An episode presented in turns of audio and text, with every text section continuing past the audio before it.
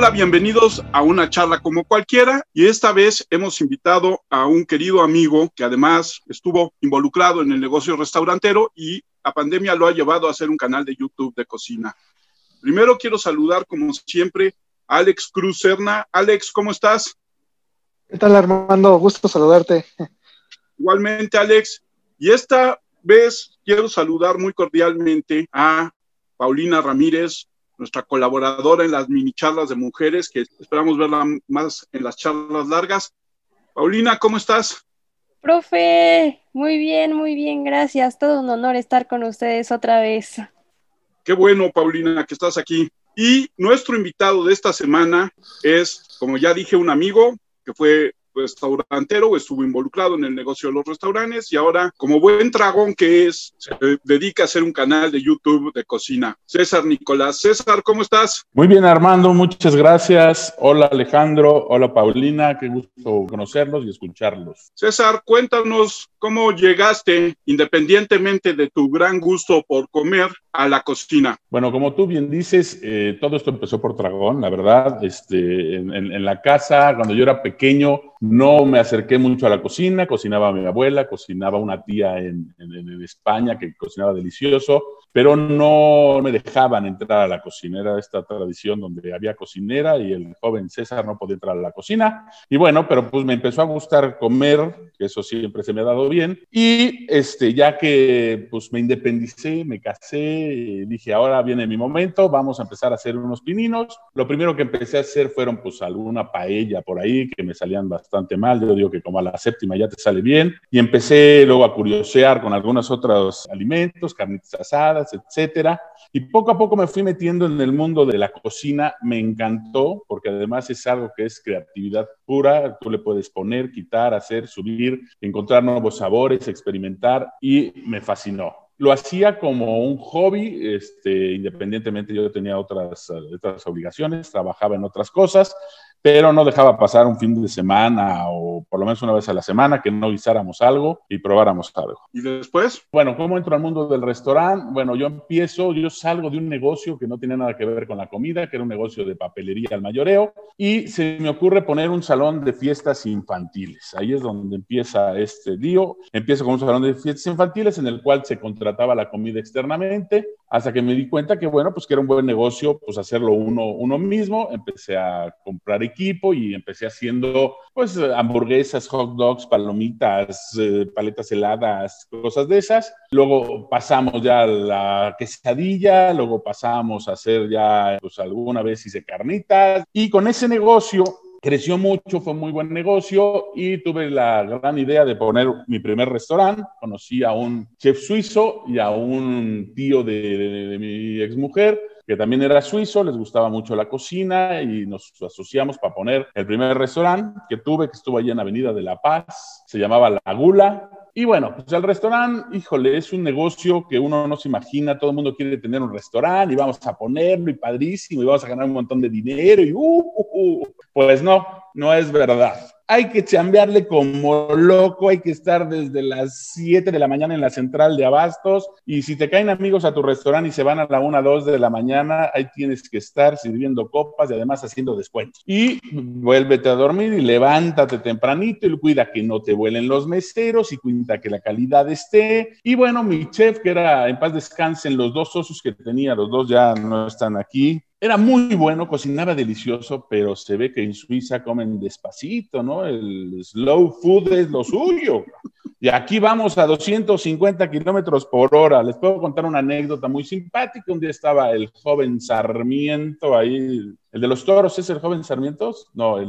Murrieta. Murrieta ese mismo. El, el joven Murrieta estaba comiendo un domingo y bueno, pues llegó temprano para comer y tardó tanto en sacarle la comida al chef que se fue sin comer porque los toros no lo podían esperar, ¿no? Y me acuerdo que mi padre también en paz descanse un día me decía, viejo, para cuando me traigan el segundo plato ya se me olvidó lo que pedí. Y entonces aquello iba lento, delicioso, teníamos gente. Pero luego me pasaba una cosa muy curiosa. Cuando no había gente, decías, híjole, no voy a hacer caja y no vas a salir para el mes. Y cuando se llenaba de gente, decías, en la torre se va a volver una locura porque como va tan lento este hombre, van a empezar las quejas, ¿no? Para no hacerles el cuento muy largo, pues después de unos meses de intentar ser el restaurantero, me separé de estos dos socios y me quedé con el restaurante. Lo cambiamos con otro amigo de la prepa, que ya tenía varios restaurantes, y lo hicimos una cafetería que se llamaba mm, Café Ventura. Café Ventura eran como comidas corridas, pero elegantes. O sea, había eh, arrachera, salmón, pescado, y eso sí se llenaba, que daba gusto. Íbamos bien, pero pues no daba para la renta. La renta era carísima allá en la Avenida de la Paz. Y pues tronamos. La verdad es que tronamos.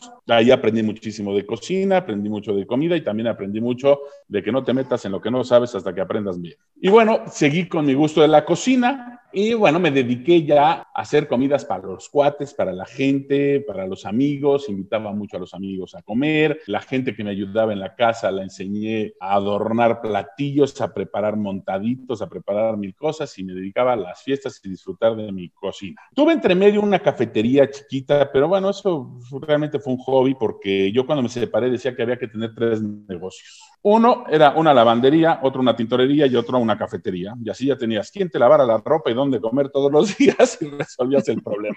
Y así lo hice. Tuve una tintorería y lavandería y tuve mi cafetería. Y bueno, pues así resolví el asunto de la, de la soledad y que no hay forma de quién te lave y quién te cocine, pues ya había. Bueno, esa también se cerró al tiempo porque eso era una cafetería sencilla y tenía un despacho, no me daba tiempo de cuidar la cafetería y bueno, se cerró. ¿Cómo llegamos hasta aquí? Bueno, pues este, ya había, había pensado yo en hacer un canal de, de, recetas de cocina. Es más, tengo que contarles que con el buen Armando Enríquez hicimos un libro de cocina que tenemos ahí guardado, que todavía no lo hemos sacado. Son recetas para niños hace muchos años. Luego también con él hicimos un programa de televisión que se llamaba Mosaico Mexicano, que nos fuimos a grabar a los estados de Zacatecas, a Hidalgo, a Tlaxcala este, entonces él dirigía la parte cultural y yo me encargaba del área de la cocina. Entonces íbamos con gente de los lugares a ver los platillos típicos de cada región. Y bueno, me gustaba, ya ven, la palabra se me da,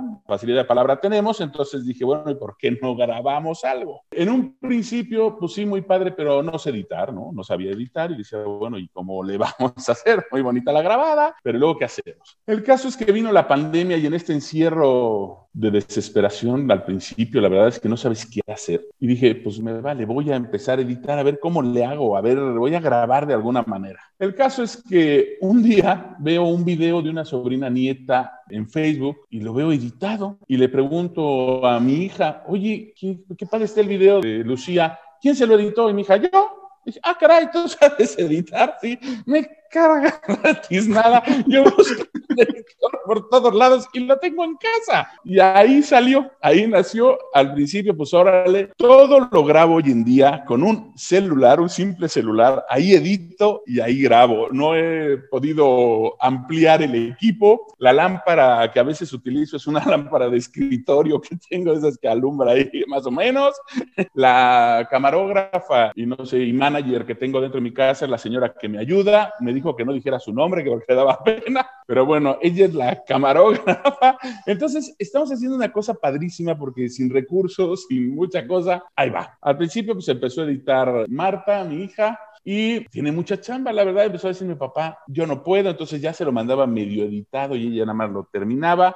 Y les tengo la noticia que, bueno, en los dos últimos programas que van a ver el martes y el que sigue, ya los edité todos, ya es toda mi edición, ya no pasa por manos de mi hija, he aprendido a editar, es una cosa maravillosa. Una persona que, que nació en la época donde las computadoras lo único que hacían eran Snoopies, así con, con la con la impresora porque no hacíamos más. ¿sí? Ahora un señor edita. Esto es algo maravilloso, ¿no? Entonces, bueno, pues te da mucho gusto. Los seguidores es muy simpático porque, bueno, pues empecé con, claro, con cinco que eran mi familia, ¿no? Luego, pues los amigos de la escuela. Hoy en día, a cinco meses de haber empezado, ya estoy en cuatro países. Estoy en Estados Unidos, en España, en Argentina, y en México. Cada día van subiendo más suscriptores, voy aprendiendo porque no entendía nada del YouTube, no entendía absolutamente nada, pero aquí estamos feliz, me encanta, lo disfruto y es algo que realmente me está llenando en estos momentos tan difíciles. Pues encontré un escape padrísimo y seguiremos y aquí estamos. Pues está súper interesante porque a todos la pandemia pues les cayó, les cayó de sorpresa evidentemente, pero por ejemplo he tenido ah, de los restauranteros, ¿no? Que hoy en día están sufriendo mucho, muchos que han abierto también historias de éxito, se puede decir, como las Dark Kitchens. Conozco como cinco que nacieron en la pandemia y ahorita ya son un éxito. Entonces, a cada quien como que le dio en su punto, pero esta historia de que eh, también la, el aprendizaje para editar está muy buena, pero ¿cuáles fueron los principales, bueno, el principal factor por el que quisiste armar este canal de YouTube? Mira, Mucha gente me pedía recetas. Yo sí pienso y creo que para trascender en esta vida tienes que compartir, ¿no? En una época se dio que las recetas eran de la abuela, de mi madre y de mi tía y se quedaban en la familia. Y es más, hacían un librito ahí de recetas y lo guardaban en la caja fuerte de la casa, ¿no? Y decías, oye, ¿cómo hacen la tortilla de patatas? Porque queda buenísima. Ah, no, esa receta de la abuela y, solo es de la familia, ¿no? Y, cosas de esas, ¿no? Y yo decía, oye, pues qué onda, ¿no? ¿Por qué no compartir, ¿no? Y la verdad es que yo encontré muchos trucos, fui aprendiendo, he leído muchísimos libros de cocina, tuve la suerte de que mi padre tenía una editorial entonces luego tuve una distribuidora de libros y pues yo me bajaba al almacén y de los libros defectuosos, que a lo mejor el defectuoso era que tenía una hoja pegada, ¿sí? Pues me los volaba y me volaba todos los libros de recetas y entonces me iba leyendo las recetas y los trucos, luego coleccionaba de estos que salían de los periódicos, hubo una época el periódico Reforma sacó unos libritos de una colección de cocina de todo el mundo, pues ahí iba y compraba mi periódico para que me dieran este, mi librito y me los fui leyendo. Soy un amante de las tapas, de, montar tapitas, de hacer montaditos. Soy un amante. Sí, he tenido la suerte de, pues, mi familia es española y de ir a España en algunas ocasiones. Entonces, ir a meterte a ver cómo lo hacen y todo eso. ¿Cómo salió el canal? Debería compartir, compartir las cosas. Decía, a ver, tengo una receta X de un pollo al horno, vamos a decir que fue la última que salió. Y entonces dices, bueno, ¿por qué no compartir a la gente cuál es el secreto? Y entonces dije, bueno, pues vamos a empezar a compartirlo. Es muy padre porque tengo varios este, suscriptores que son cocineros de otros lados. Tengo un cocinero en Argentina que se llama Franco que tiene su canal, tengo otra señora en España y me siguen, ¿no? Y me dicen, oye, qué buena onda lo de la receta, ¿no? Ya lo voy a hacer, está buenísima. Decía, pues sí, y tú voy a ver los tuyos, a ver qué, te, qué encuentro, ¿no? Nuevo, qué puedo descubrir, qué nuevos sabores. Y ahora quiero hacer este, unos pan turco, un pan turco que estoy ahí buscando, que es un pan con pimientos, que hacen en Turquía. Y dije, oye, eso está padrísimo, ¿no? Vamos a ver cómo hacen el pan los turcos, ¿no? Bueno, viajas, conoces, disfrutas. La cocina siempre nos ha acompañado, la cocina siempre ha sido lo que junta a la gente. Cuando hay, una, hay problemas económicos, pues la familia se junta y uno lleva el frijolito y otro lleva el arroz y otro lleva el chicharrón y otro aguacate y otro tortillas y se juntaron y comieron, ¿no? Y creo que eso es bien importante, nos ha acompañado desde siglos y siglos. Hay que ver, estamos planeando con Armando hacer algo de platicar las historias de los alimentos o cómo se crearon algunos platillos y por qué se crearon y quiénes fueron los que lo hicieron. Y hay cosas de años antes de Cristo, de miles de años, ¿no? Entonces eso está padrísimo porque tiene historia. La gastronomía también está muy metida con la arquitectura, está muy metida con el vino, está muy metida con tradiciones. Entonces, es un conjunto, es una cultura padrísima. Tú empiezas por un lado y acabas en otro totalmente distinto, ¿no? He tenido la suerte de conocer chefs famosos, este, platicar con ellos. No vuelvo a tener un restaurante, creo yo, nunca digas nunca jamás, pero no lo creo, es un lío terrible. Admiro a todos los restauranteros, los admiro porque es increíble cómo poder sacar adelante eso. Mi respeto, me quito el sombrero, chapo para ellos.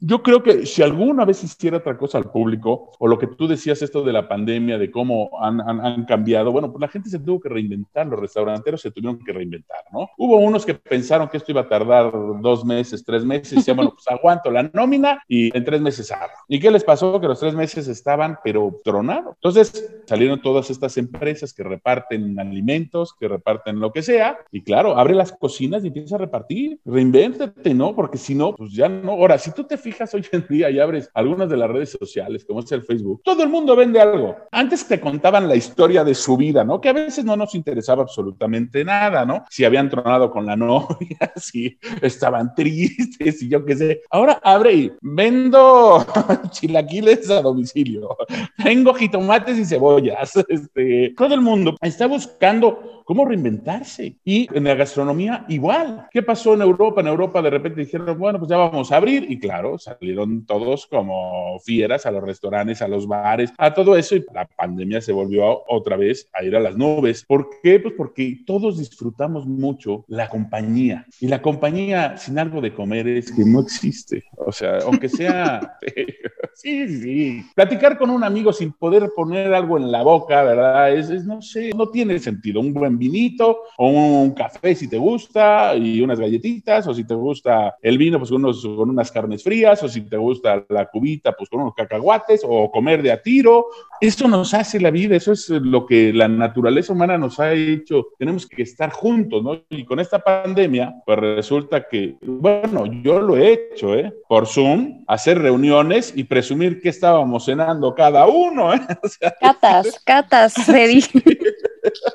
catas cibernéticas, ¿no? Entonces, es, increíble, ¿no? O sea, decir, ah, miren, ya vieron mi club sándwich, dice, y el otro, ah, pues yo tengo enchiladitas, y así, ¿no? Y bueno, es increíble, ¿no? Y bueno, pues creo que hay que reinventarse, no sabemos cuándo va a terminar esto, pero yo creo que hasta que uno vuelva a aquella época en la que nosotros íbamos, nos reuníamos a lo mejor cada una vez al mes con los amigos a comer, o en casa de uno, o lo que sea, o esas comidas familiares los fines de semana grandototas, o ir a casa con los cuates, creo que va a tardar, va a tardar bastantito. Y si lo hacemos, pues es un poco irresponsable, ¿no? Juntarnos. Yo creo que, por ejemplo, estas fiestas navideñas, todo hay que hacer el esfuerzo de pasar la Navidad una Navidad en tu vida con la gente que está nada más muy cercana a ti, que puede ser pues, a lo mejor tus hijos y a lo mejor una hermana, algo poca gente. Y ni modo, ¿no? Ya esas, esas Navidades maravillosas donde éramos toda la familia o se juntaban hasta cuates y venía todo el mundo, pues en esta híjole, pues ojalá que no, que, seamos responsables y no lo hagamos por esta nada más. Ya en la próxima Navidad, órale, hacemos pachangón y los grandes pavos, no sé, los romeritos que comemos acá. Nos vas a dar ideas en tu canal de YouTube para ver qué podemos hacer en esta Navidad y maridaje y todo. Sí, sí, sí. Mira, ya salió, ya salieron unos. Estoy haciendo videos de comida navideña económica, porque pensé, dije, a ver, a ver, estamos todos en una situación difícil. Entonces salió un lomo, que hice un lomo con papas y cebollas cambray, este, que eso pues, se puede presentar, en lo digo en mi video, se puede presentar como una cena navideña, acompañarlo con una buena ensalada. Iba a ser una sopa que le llamo yo sopa de pobre, de casa con huesos de jamón serrano y fideo y no sé qué, y me encontré con que pues ya no hay huesos de jamón serrano, porque mandan a los supermercados el jamón sin hueso, lo rebanan y ya no sobraban los huesos. Yo vivo aquí en Cuernavaca, tengo que ir a Tres Marías, que hay una de jamón a decirle, oiga, me, vende huesos para poder hacer mi sopa navideña. Pero a cambio, pues hice un pollo al horno al romero que se puede hacer. Yo lo que decía, bueno, si esta vez no nos da para un pavo, pues hagamos dos pollitos al romero, ¿sí? Y queda muy bien y sigue siendo navideño. Va a salir unos platillos, se los adelanto. Va a salir, bueno, unos para la cruda, que son unos taquitos taurinos, estilo Villamelón de los que comíamos en la Plaza de Toros, pero al estilo Don César. Siempre es al estilo Don César para que no haya que eso, no, es así, no sé qué. Buenísimos, eso es para la crudita, para el día siguiente. Va a salir unos mazapanes, figuritas de mazapán, que eso es bueno. Me recuerdan mi infancia cuando yo era pequeño, ahí en el centro, en la calle de República de Uruguay, había una tienda de mazapanes, no voy a decir nombre para no hacer comerciales, pero todo el mundo la conoce. Este, íbamos a comprar las figuritas, o si no, pues las traían de España, ya en los supermercados había esas figuritas de mazapán que a mí me fascinan, me encantan, me vuelven loco. Y dije, bueno, pues si ahora no puedo ir por ellas, pues ¿por qué no las hago, no? Y ya las hice.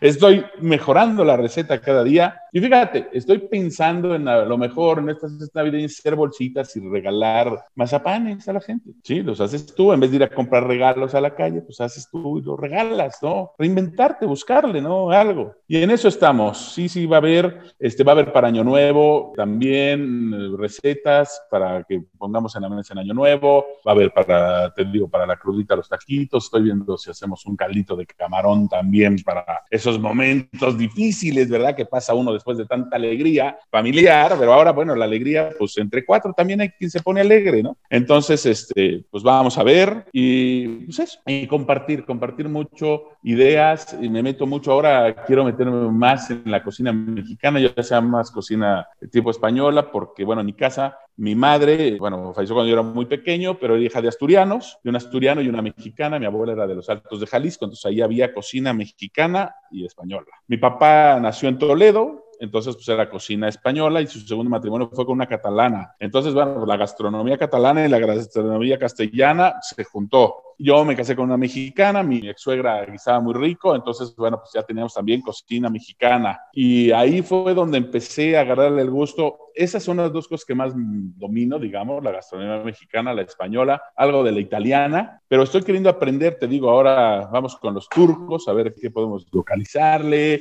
La comida japonesa, pues ya sabemos que nosotros la hacemos, que no es japonesa, hacemos los sushis estos y hacemos nuestros sashimis y nuestras cosas. Pero, ¿qué sushis? No, puede que no sean japonesas, pero Ah. están buenas, están buenos. El sushi es una maravilla. Yo no soy amante del sushi, he de confesarlo. Mis hijos sí. Y cada vez que les decía a mis hijos, ¿qué pedimos sushi? Y yo así, "Mm, croquetas de jamón serrano. Decían, vamos a comer, o sea, podía salir a comer. Papá, ¿dónde vamos a comer? Al sushi. No, hombre, vámonos al centro castellano, ¿no? O sea, ahí sí se come. ¿Qué sushi? ¿Qué sushi? ¿No? Pero bueno, respeto que a la gente le encanta y te voy a decir, le he ido agarrando el gustito, no, no, no está mal, no está mal, está rico, está rico. Y digo, nosotros al sushi le ponemos aguacate. Yo creo que allá en, en Japón el aguacate en el sushi, pues no lo sé, ¿no? Habría que averiguar qué tanto le ponen, ¿no? Este, pero eso está padre, eso le llaman la cocina fusión, famosa, ¿no? La cocina fusión, ¿qué es? Pues agarras de un país y agarras de otro y lo mezclas. Yo hice una de mis recetas, hice un fideo con arroz, que lo usan los libaneses y le ponen jocó, que no sé qué. Y yo dije, no, lo vamos a mexicanizar y lo hice con rajas poblanas, ¿no? Así, fideo con arroz, sus rajitas poblanas, su crema, no qué. Y entonces hicimos cocina fusión. Fusionamos la comida libanesa con la comida mexicana. Eso me gusta. Oye, mucho. César, Dime. pero tu mejor ejemplo de cocina fusión es tu lasaña de chicharrón. Sí, la lasaña de chicharrón con longaniza. Esa es una joya. ¿Y eso cómo se, se me ocurrió? Pues no fue para mí. ¿eh? He, de, he de con- reconocer que mi asistente camarógrafa, todóloga en este mi hogar, que me ayuda, este me dijo, oiga señor, es que oí que una vecina aquí enfrente, no sé qué, hizo una lasaña de chicharrón. Dije, no, no, no, eso no puede existir. ¿Cómo vas a hacer una lasaña de chicharrón? Y entonces me metí a buscar y encontré lasaña de chicharrón, pero era en salsa verde, era como un chicharrón. Dije, no, no, no, no, eso no funciona. Vamos a hacer un chicharrón con longaniza y le vamos a meter dentro de una lasaña. Lo hice, joder, es que es delicioso, coño. O sea, yo como que decía, coño. La verdad, cuando vean los videos, mis videos, cuando yo pruebo los alimentos, no los engaño, es que me encanta comer y, los pruebo y, mm, no, es delicioso y es verdad, es verídico. Inténtelo. Sí tengo comentarios. Ayer me decía un cuate, no, he hecho tu lasaña de chicharrón como tres veces, es un hit. Y eso es una cocina fusión, ¿no? Es cocina italiana con cocina mexicana. Y hay que irle buscando, ¿no? La, la cocina tiene la, la ventaja de que es alquimia pura. O sea, tú puedes ir probando mil cosas. Yo lo que digo a la gente que le guste la cocina, inténtelo, vamos, a lo mejor la primera vez te sale terrible, pero pruébalo dos veces y a la tercera a lo mejor te sale mejor, ¿no? Desde probar a hacer un huevo frito, tan sencillo como hacer un huevo frito que pareciera tan fácil, pero no lo es tan fácil, ¿no? Ay, Tiene su chiste. Sí, claro, y hay quien hace unos huevos espantosos que dices, coño, esto no se lo puede comer nadie, ¿no? Este, es cuestión de práctica, yo les puedo decir el truco, pero el buen huevo frito, pues hay que tener el aceite bien hirviendo. ¿Para qué? Para cuando cae la clara, se va a empezar a dorar y queda como chicharroncito, y la yema queda cruda, y eso es un huevo frito. No lo que nos dan algunas veces que todo está cocido por dentro, quieres mojar tu pan y no hay manera, o sea, parece mazapán, ¿no? Mojas el pan en un mazapán y dices, vámonos a volar.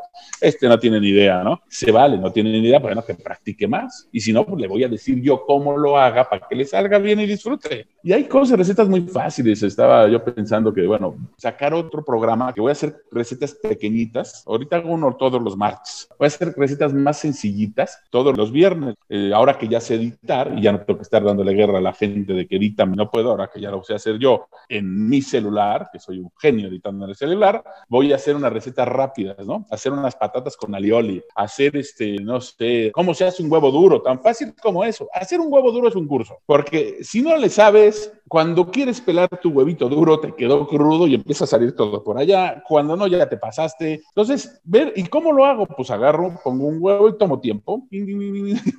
Y sale bueno, ya sabe, ya sabemos qué tiempo, ¿no? En las estufas y en los hornos cambia un poco el tiempo por la temperatura y el horno que cada uno tenga, pero casi casi siempre lo mismo, ¿no? Entonces, pasar recetas sencillas, cómo hacer una mayonesa, cómo hacer un aderezo, cómo hacer una salsa, cómo hacer una botana rápida, ¿no? Y eso lo pienso hacer como en otra sección, ¿no? Pues será, no sé, ya no sabemos cómo le vamos a llamar de momento, pero algún nombre le encontraremos. ¿Cómo haces para escoger las recetas para el canal? Hay dos cosas eh, que utilizo. Primero la temporada. Trato, ya empecé a tratar de que sean de temporada, platillos de temporada. Hice la calabaza dulce, pues porque estaba la época de Halloween. No es que fuera algo que yo dijera, ah, voy a hacer una calabaza en dulce. Dije, bueno, pues para esta época, ¿qué se puede hacer? Ahorita, pues pensé en platillos que se pudieran comer en Navidad sin ser los típicos de toda la vida, ¿no? Sin que sea el bacalao, los romeritos y el pavo que todo el mundo hace, ¿no? Dije, bueno, eso hay muchas recetas, pero también hay que dar otras opciones diferentes para la gente que a lo mejor pues, no puede gastar en este tipo de alimentos en esta época, bueno, pues que haga otra cosa. Este, ¿Cómo los escojo? También a gusto. Por ejemplo, ahorita ando con lo de los guisados. En enero voy a empezar a sacar muchos guisados, estos de costilla de res en salsa de chile morita, carne de cerdo con verdolaga, mucho tipo de ese, de ese tipo de cosas se me está antojando hacer. Realmente es por antojo, porque además, como lo y luego me lo como yo, pues es por antojo también. Y luego pues buscar la época, ¿no? Para cuaresma ya estoy viendo ahí hacer unas pescadillas eh, y buscar por regiones, porque la pescadilla más famosa supuestamente es de Guerrero, que es de las que te vendían en Acapulco, en la playa y no sé qué, no sé cuánto, pero hay pescadillas también, ya descubrí que hay pescadillas poblanas y que hay pescadillas del DF. Luego pues también me voy, me entra a lo mejor la nostalgia y me voy a la comida española y entonces empiezo a decir, bueno, pues ahora les voy a hacer unos huevos rotos, por ejemplo, quiero hacer unos huevos rotos, que se van a hacer con jamón o con chorizo, los simples huevos rotos al estilo Casa Lucio. Y son caprichos. Y cuando me viene la idea, me pongo a buscar en mis recetas, en mis libros. Confieso también, a veces veo a algunos youtubers que hicieron. Hay cosas que estoy de acuerdo cómo las hacen, hay cosas que no. Y entonces, bueno, pues cojo ideas de un lado, de un libro, de una receta y hago la mía. Y así experimento y voy haciendo las mías y voy haciendo cosas nuevas y diferentes. Otra cosa que busco es que sean productos de la estación para que sean más económicos. O sea, vas al mercado y qué es lo que está barato. Pues está barata la papa en este momento. Ah, pues vamos a hacer con papa, ¿no? Está barata. El guanzontle, por ejemplo, que es cuando hice los guanzontles fue porque salía del mercado de comprar para otras cosas y vi un puesto que los guanzontles eran divinos. Y dije, oiga, ¿me da guanzontles? Sí, ¿a cómo está? Dice, a 40 pesos el ramo. Si hubieras visto el ramo, decías, bueno, no, no, no, si no voy a un velorio, que voy a comprar guanzontles. Era un ramo inmenso aquello, ¿no? De ahí, bueno, saqué guanzontles para convidar a medio pueblo. Y dije, bueno, algo barato, pues el guanzontle está barato ahorita en temporada, vamos a hacerlo. La sopa de hongo, la misma. Estaba en era época de hongo y voy al mercado y me veo unas setas blancas divinas ahí puestas y digo, oye, ¿y cuánto vale el manojo este de setas? 35 pesos, coño, démelo. Si me explico, vamos a hacer una sopa de setas. Y así salió setas al ajillo que las combiné con un ribeye porque no tenía en ese momento la receta rápida. Bueno, todavía no las tengo, ya las tendré. Pues en las recetas rápidas se hacen unas setas al ajillo que se hacen rapidísimo, ¿no? Eso es lo que, como me inspiro. Alejandro, te veo muy serio. Bueno, te veo, te escucho muy serio. No, estaba escuchando. Yo también soy muy fan de la comida y por eso no, no enflacamos porque somos glotones por naturaleza. Preguntarte, en esa investigación que has hecho de la comida, yo soy también muy fan de la comida española. ¿Qué tan cercano ves a México gastronómicamente con España? Prácticamente, te voy a decir así de bote pronto, mi abuelita siempre hizo unas papas con huevo, tan sencillo como eso, y eso se traduce a una tortilla española normal. Entonces, ¿qué tan cercano ves la gastronomía española con México? Mira, la gastronomía española y la mexicana son hermanas por una simple y sencilla razón. Muchos de los productos que se utilizan en España para cocinar salieron de México. Muchos, cuando vino la época de la conquista, se llevaron la papa entre ellos, la calabaza, muchos de los alimentos que ellos utilizan. Ahora, ellos tienen, bueno, empezaron a crear sus estilos dependiendo de las circunstancias que has vivido. Ellos este, han pasado una guerra, hubo una época antes de la guerra que también pasaron una época de hambre muy fuerte. Y entonces, si te fijas, hay muchos platillos españoles que son muy de con lo que haya en tu casa. La paella la hay de mil formas. Las lentejas, ¿no? Hay quien le pone solo chorizo y hay quien le pone chorizo, jamón, este, panceta, X, ¿no? ¿Por qué? Pues porque tenía más cosas. Ahí el que tenía menos, pues le ponía menos, ¿no? Los arroces, hay un arroz que se llama arroz a banda, que es un arroz que se hace, se hacía en los barcos, ¿no? Mientras iban pescando, ponían arroz y lo que iban sacando del mar, pues lo cocían y se lo iban echando un caldo y con ese caldo hacían el arroz y luego se comían los mariscos por aparte. Y en México tenemos, México tiene una gastronomía impresionante. Yo creo que España tiene bastante, México también, nada más vamos a pensar en tamales. Si en México, por ejemplo, en tamales tenemos pues, un alrededor de unos, ¿qué te gusta? ¿Cuatro mil tamales diferentes? Uy, el otro día comí uno de mazapán. Sí, no, es increíble, ¿no? Lo que hacen con los tamales. Ese es un ejemplo, por ejemplo, de la gastronomía de ponle lo que te encuentres o lo que tengas a la mano. No, los mazatlecos, pues los hacen de camarón. No, ¿Por qué? Pues porque tienen camarón, ¿no? Los poblanos, pues de mole, porque pues tienen mole. Los, este, los del norte los harán de arrachera. Yo, o sea, cada uno en San Luis Potosí también tienen tamales, en Oaxaca tienen tamales, en Yucatán tienen tamales. En toda la República hay tamales diferentes. ¿Qué es? Pues le ponían el ingrediente que tenían a la mano. Y tú puedes hacer un tamal hasta de frijoles. Es como los famosísimos tacos de canasta. El taco de canasta es de lo que se lo pongas, ¿no? Deliciosos y te sacan del paso y bueno. claro. eh, Luego existe esta fusión México-española, ¿no? Tú puedes agarrar unos huevos con papas y puede ser o una tortilla de patata. Y es exactamente lo mismo, nada más que hecho pues de una forma diferente. Nosotros los mexicanos siempre, pues el chilito tiene que ir ahí, ¿no? Claro, Que pique. exacto. No pica, pues estamos fritos, ¿no? Si no pica. Pero no te creas, a los españoles ya también les gusta, le ponen guindillas o les ponen pimentón picante, ¿no? Para que les pique un poco, no la cantidad que nosotros. Pero bueno, pues ellos también buscan. Hay unos pimientos que se llaman de piquillo o pimientos de Guernica o pimientos de padrón, ¿sí? Esto muy Que bueno. son unos pim- pimientos deliciosos, chiquititos. sí. Pero en España dicen los pimientos de padrón, unos pican y otros no. Como agarres uno que pique, hijo de mi vida. Yo me acuerdo que estaba en Asturias ahí con unas sidritas y me quemé un pimiento estos de, de- de padrón que picaba y lloraba. Y qué ¿no? Yo decía, oso, qué oso que el mundo, ver, mexicano llore es- con el. Correcto. Eres, eres la burla de todo, de todos los ibéricos, ¿no? Se, se burlaban de uno, ¿no? Decían, no, que muy gallito. No, pero pica que da miedo. Y bueno, hay una anécdota, no sé si es verdad pero no lo he visto, no lo he estudiado bien, bien, pero dicen que trajeron pimientos de Guernica a México, ya se hacen aquí en México, se están haciendo, pero que después de unos años empiezan a picar todos por la tierra. Y luego resulta que se llevaron chiles a España, ¿no? Y que después de unos años dejaron de picar. No lo sé, a lo mejor es una anécdota o es una cosa así, pero decían que la tierra es la que le da el picante, ¿no? El terroir, como diríamos, de los vinos, ¿no? De los, es que esto se lo da el terroir, pues igual, ¿no? Esto se lo da el terroir a la comida, ¿no? Y un, un poquito nada más para complementar la idea de lo que dice César, hasta donde yo sé, todos los picantes que hay en el mundo hoy en día, sin importar si es la comida asiática que los utiliza mucho o los húngaros, todos salieron de América, o de México o de Perú. Ok. Y de ahí se fueron distribuyendo y como dices, con la tierra agarrando diferente tipo Sabor, sí. y grado de picante o de no picante, como en el caso de los pimientos. Así es.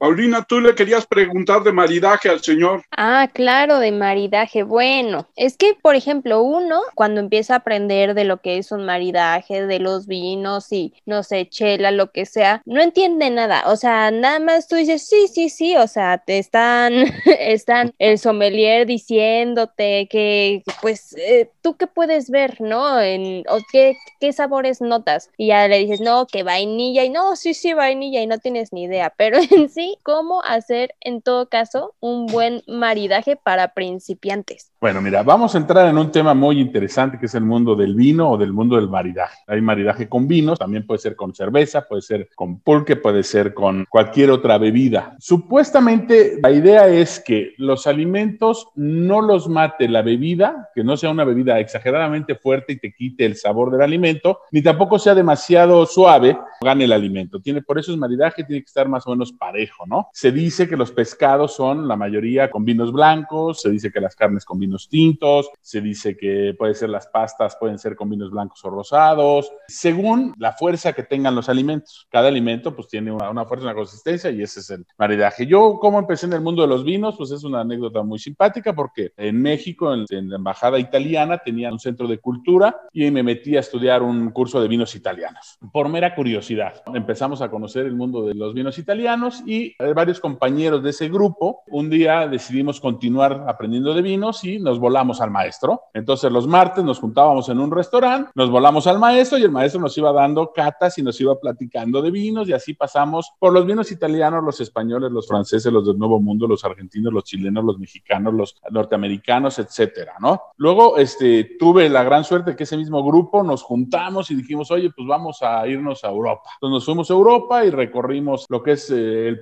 Priorato, lo que es el Penedés, lo que es, es Ribera del Duero, Rioja, la región de Toro, etcétera, ¿no? Y ahí tuvimos la suerte de que un amigo nos recomendó que tenía una bodega en La Rioja y nos recibían en las bodegas. Entonces ahí ves primero el proceso de cómo se hace el vino. Hay vinos frisantes, hay vinos dulces, hay vinos de postre, hay vinos, hay vinos para todos. Y este, yo en mis programas lo que he procurado en algunos es cosas sencillas como tú dices. A ver, hicimos un pollo, pues lo vamos a maridar con este vino blanco mexicano de uva Cabernet Blanc, ¿no? Esta carne, no, pues ahora sí, junté una lanita y me compré un reserva, sí, este, porque, bueno, pues para los sabores más fuertes me compré un reserva, tempranillo, español. Y procuro poner algo, también pongo, ¿no? Esto sí va con una cerveza, ¿no? Esto es una buena cerveza bien fría y así, ¿no? Bueno, pues con Armando en los viajes que hicimos, que viajábamos eh, grabando nuestro mosaico mexicano, tuvimos la oportunidad de ir a, en Tlaxcala, a, no se le puede decir una fábrica de pulque, ¿verdad? Fuimos a una pulquería, digamos, donde se hacían el pulque y aprendimos de, pues, de la piña, el agave, cómo se agalean el aguamiel y luego vaciado porque esta gente enlataba el pulque para exportarlo a China, sobre todo, recuerdo, o Alemania, y Alemania, ¿no? No me dejas mentir, Armando, era así, China y Alemania. ¿no? Entonces vaciado porque nos llevamos unas latas de pulque, sí, yo tenía en la casa, pues hay unas latas de pulque y hacía la broma a los invitados pues que en esta casa, en la cava había desde pulque hasta champán, ¿no? Para que era pulque. Luego, en una ocasión, en algún evento, pues se volaron las latas, o sea, se, llevaron mi pulque, que era nada más ornato, ¿no? Para que hubiera pulque en la, en la cava. El pulque, por ejemplo, con la barbacoa, es un maridaje nato, ¿no? Eso nació en esa tierra, ¿no? El pulque de Apan con la barbacoa, ¿no? De Hidalgo. Ese sabor, ¿no? Esos carnes es algo maravilloso, ¿no? Bueno, en Sudamérica tenemos también, pues, que tienen este, muy buenos vinos. Ellos tienen muy buenas carnes, entonces hacen vinos fuertes, este, pesados para sus carnes. En Estados Unidos también tienen la uva Sinfandel, esta famosa.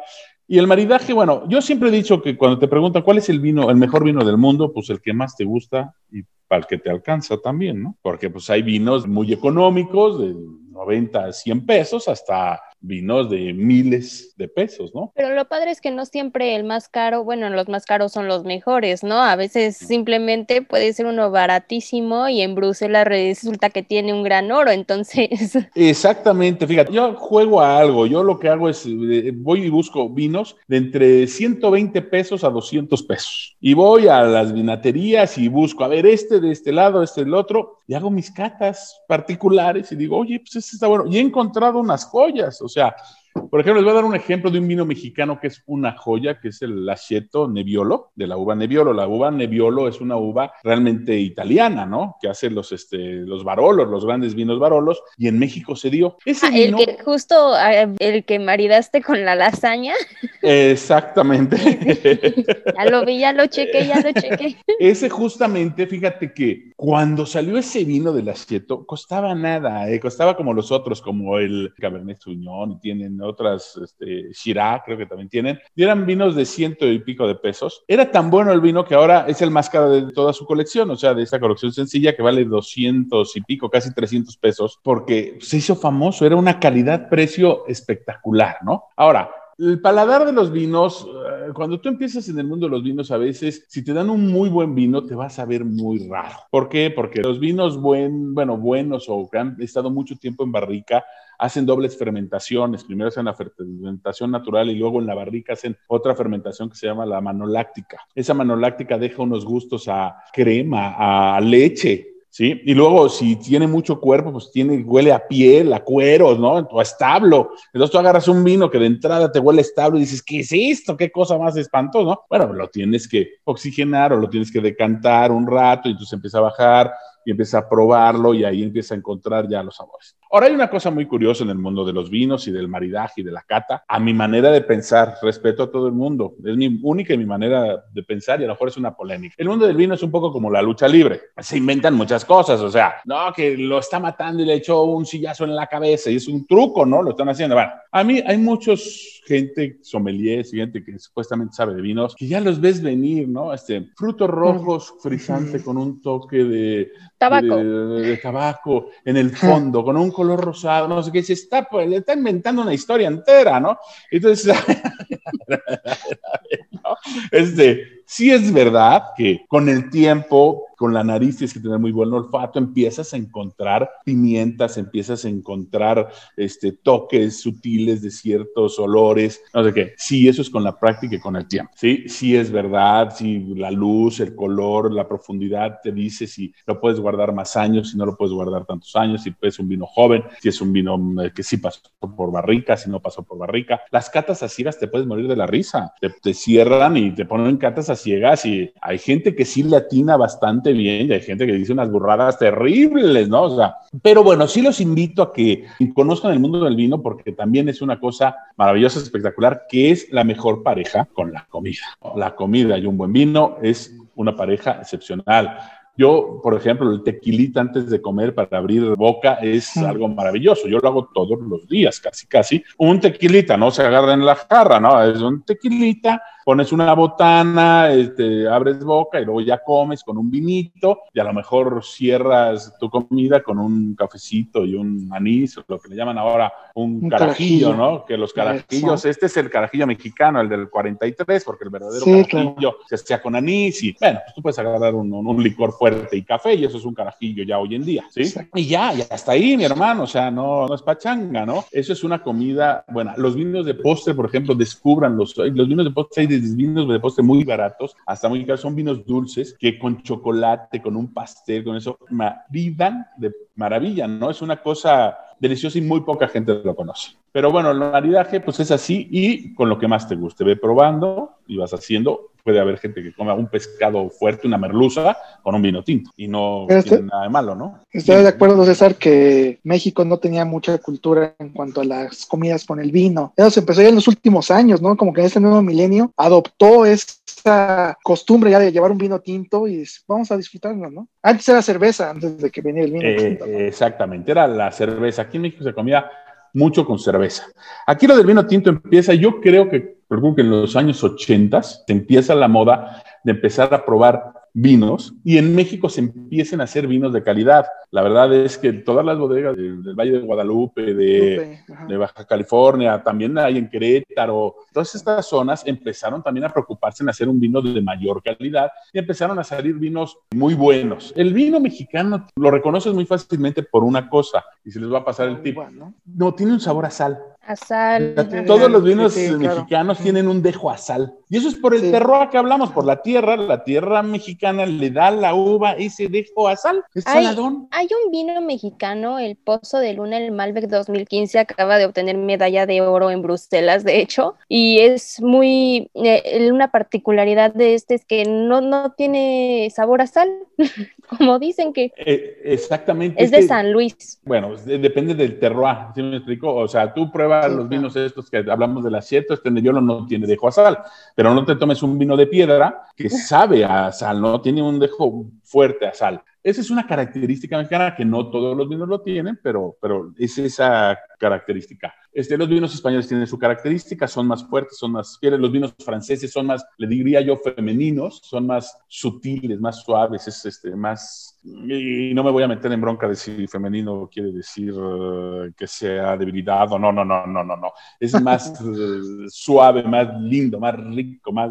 ¿sí? Dulce. Ah, más dulce, no dulce, más suave, vamos a dejarlo okay. Este, yo me gustan más los españoles, a lo mejor ya por, por, tradición o porque los, fue los que probé desde niño o por, por manía, vamos a decirle, ¿no? Porque vive el Real Madrid, coño. Sí, españoles son así. Este, los mexicanos me encantan, ya eh, hemos descubierto que sí podemos hacer cosas muy buenas y muy competitivas y muy de exportación. Y a mí lo que me da un poco de coraje es que nosotros aquí en México, lo bueno, bueno, normalmente lo sacamos de nuestro país, lo exportamos, si no, nos lo tomamos nosotros. En eh, España hay una norma que es una norma no escrita, es una norma de tradición donde el 50% de lo que produce se queda en España y el otro 50% lo exportas. Y aquí tenemos que hacer lo mismo. Los buenos vinos, los vinos buenos, lo que tenemos es dejar el 50% en México a un buen precio para que lo consumamos nosotros y el resto exportar.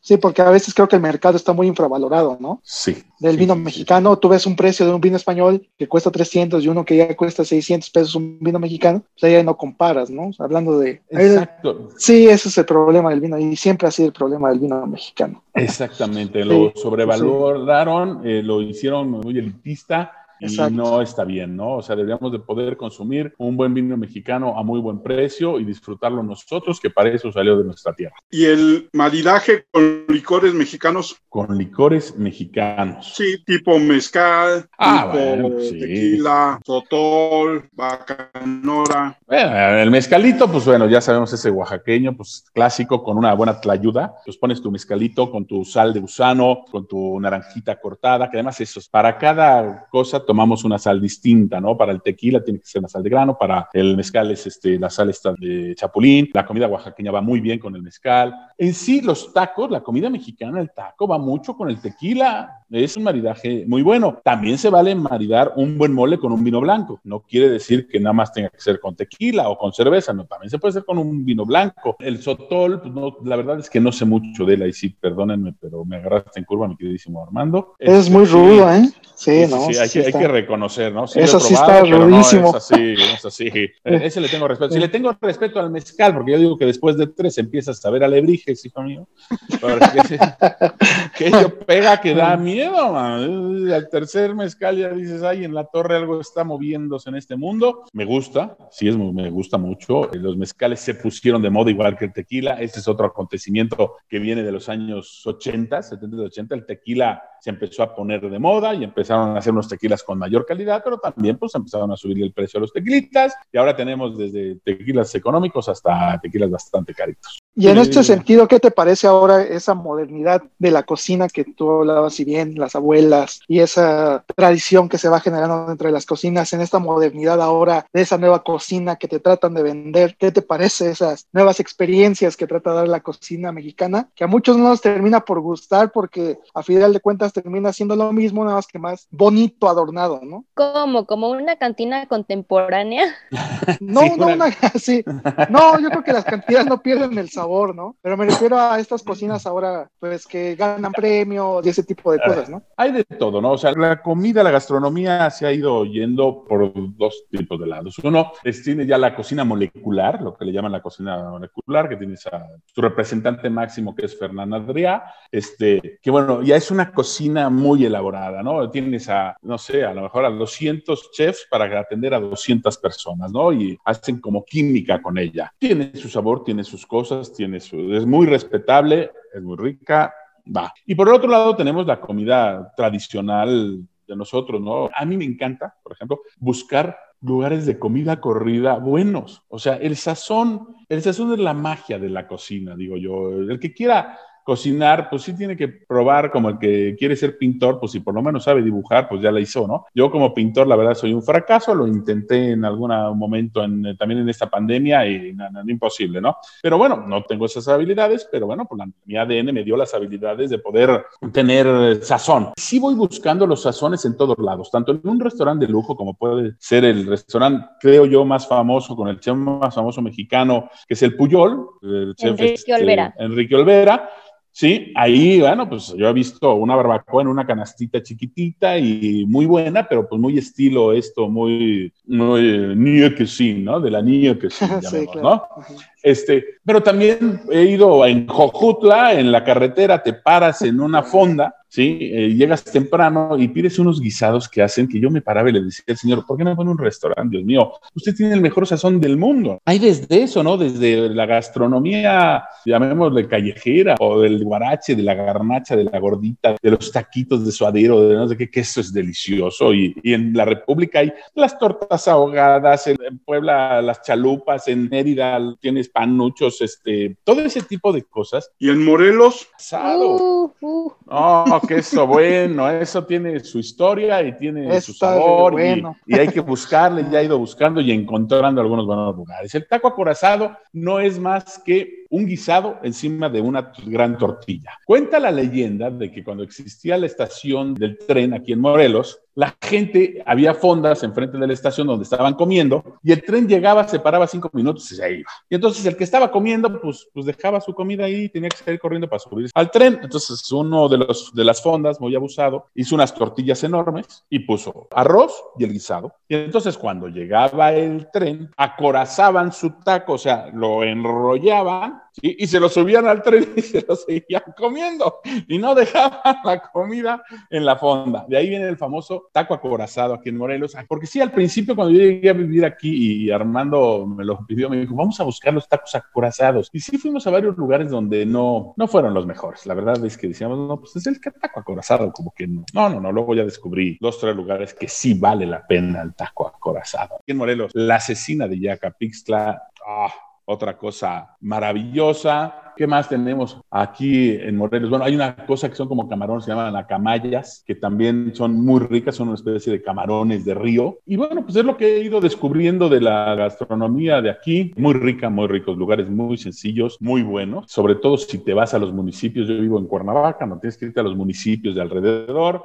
Pues eso, hay lugares muy ricos. A mí me gusta irme los fines de semana a probar, te digo, estos lugares así como fonditas, muy buenos. Lo vaciado es que aquí almuerzan. Entonces tú llegas a las 2 de la tarde a comer guisados y no hay. Tienes que llegar a las nueve y media, 10 de la mañana. Entonces, pues desayunas como Dios manda y ya luego pues comes al revés como un sándwichito, ya estás lleno, pero es delicioso.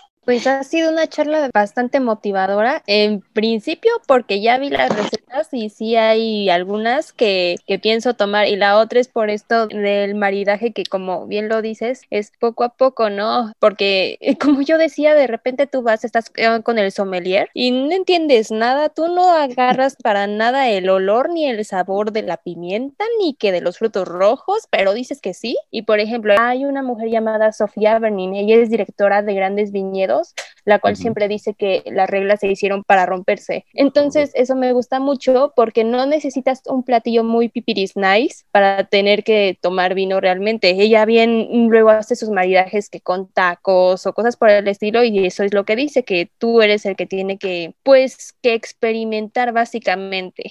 Exacto. Tú tienes que descubrirlo. Es, es un juego, ¿no? Tú agarras y eh, empiezas a decir, bueno, este vino me gustó porque es ligero, no sé qué, y ahí empiezas a imaginarte. Bueno, pruebo una copa, ¿con qué me lo comería yo? Ah, pues esto, ¿sabes qué? Se me antojó, al probar esta copa de vino, se me antojó un pan con tomate tan sencillo como eso, ¿no? Ah, o se me antojó ¿eh? una sopa de fideos, yo qué sé, ¿no? O sea, no tiene por qué ser solo para poder hacer un maridaje, tiene que ser, bueno, ni siquiera es muy elaborado porque hay guisos buenísimos que no son muy elaborados, pero sí se oyen muy rimbombantes, ¿no? Pero bueno, a mí me hace mucha gracia, ¿no? Tú puedes decir, este, el día de hoy les voy a presentar unas cortezas de cerdo en salsa esmeralda. ¿Qué es eso? Sí. Es un chicharrón en salsa verde, joder. a, mí, a mí realmente, no sé, es una petición. Dime. Me gustaría ver si en una de esas puedes armar un video así, uh -huh. haciendo maridajes eh, extraños, por así decirlo.